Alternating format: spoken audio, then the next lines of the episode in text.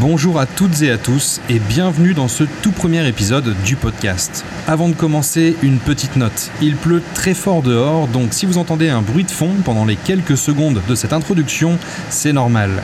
Et heureusement, ça ne va pas durer car on va reprendre ici une des histoires postées dans ma série de vidéos dédiée à l'iceberg des posts Reddit les plus perturbants. Elle provient elle-même d'un post Reddit et on la dénomme souvent sous son titre informel L'histoire de la lampe.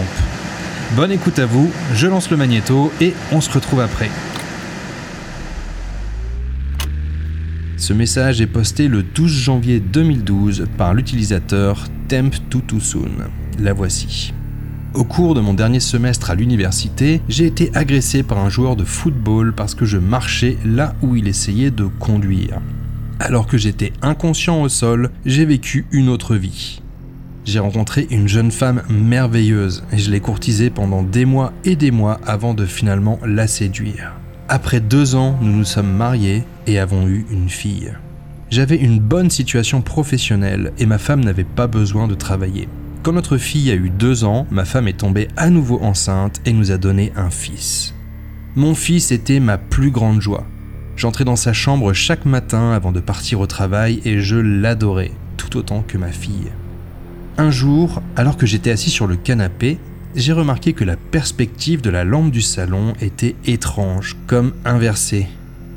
Elle était toujours en 3D, mais elle apparaissait faussée. C'était une lampe avec des garnitures dorées sur quatre pieds et un abat-jour carré blanc. J'étais fasciné, je ne pouvais pas la quitter des yeux. Je suis resté debout toute la nuit à la regarder. Et le lendemain matin, je ne suis pas allé travailler. Il y avait quelque chose qui n'allait pas avec cette lampe. J'ai arrêté de manger et je ne quittais plus le canapé. J'ai fixé cette satanée lampe pendant trois jours avant que ma femme ne s'inquiète vraiment. Elle a fait venir quelqu'un pour essayer de me parler, mais ma raison était tout simplement en train de s'effondrer. Elle a emmené les enfants chez sa mère juste avant que je n'ai ma révélation. La lampe n'était pas réelle.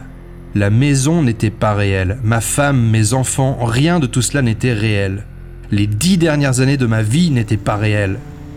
La lampe a commencé à s'élargir et à s'enfoncer, elle était toujours en dimension inversée, elle prenait toute ma perspective et tout ce que je voyais était rouge. J'ai entendu des voix, des cris, toutes sortes de bruits bizarres et j'ai pris conscience de la douleur, une tonne de douleur.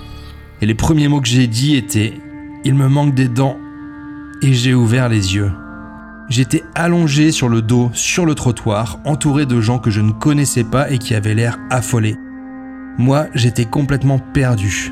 Puis un policier est arrivé. Il m'a emmené dans sa voiture de police puis à l'hôpital pour passer des scanners et d'autres examens médicaux. Suite à ça, j'ai traversé une dépression horrible. Pendant trois ans, je pleurais la perte de ma femme et de mes enfants, et je devais faire face au fait qu'ils n'avaient jamais existé. J'avais peur de devenir fou car je pleurais jusqu'à m'endormir en espérant les voir dans mes rêves.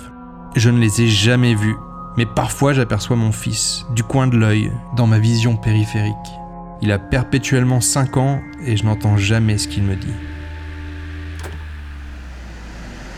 Et voilà pour cette première histoire qui, je trouve, est glaçante. Elle me fait un peu penser par certains aspects au jeu vidéo dans la série Rick et Morty, euh, qui s'appelle, il me semble, Roy, une vie bien menée, et dans lequel le joueur vit toute une vie alors qu'il ne se passe que quelques minutes à l'extérieur. Sur ce, j'espère que ce premier épisode vous aura plu et je vous dis à bientôt pour la suite.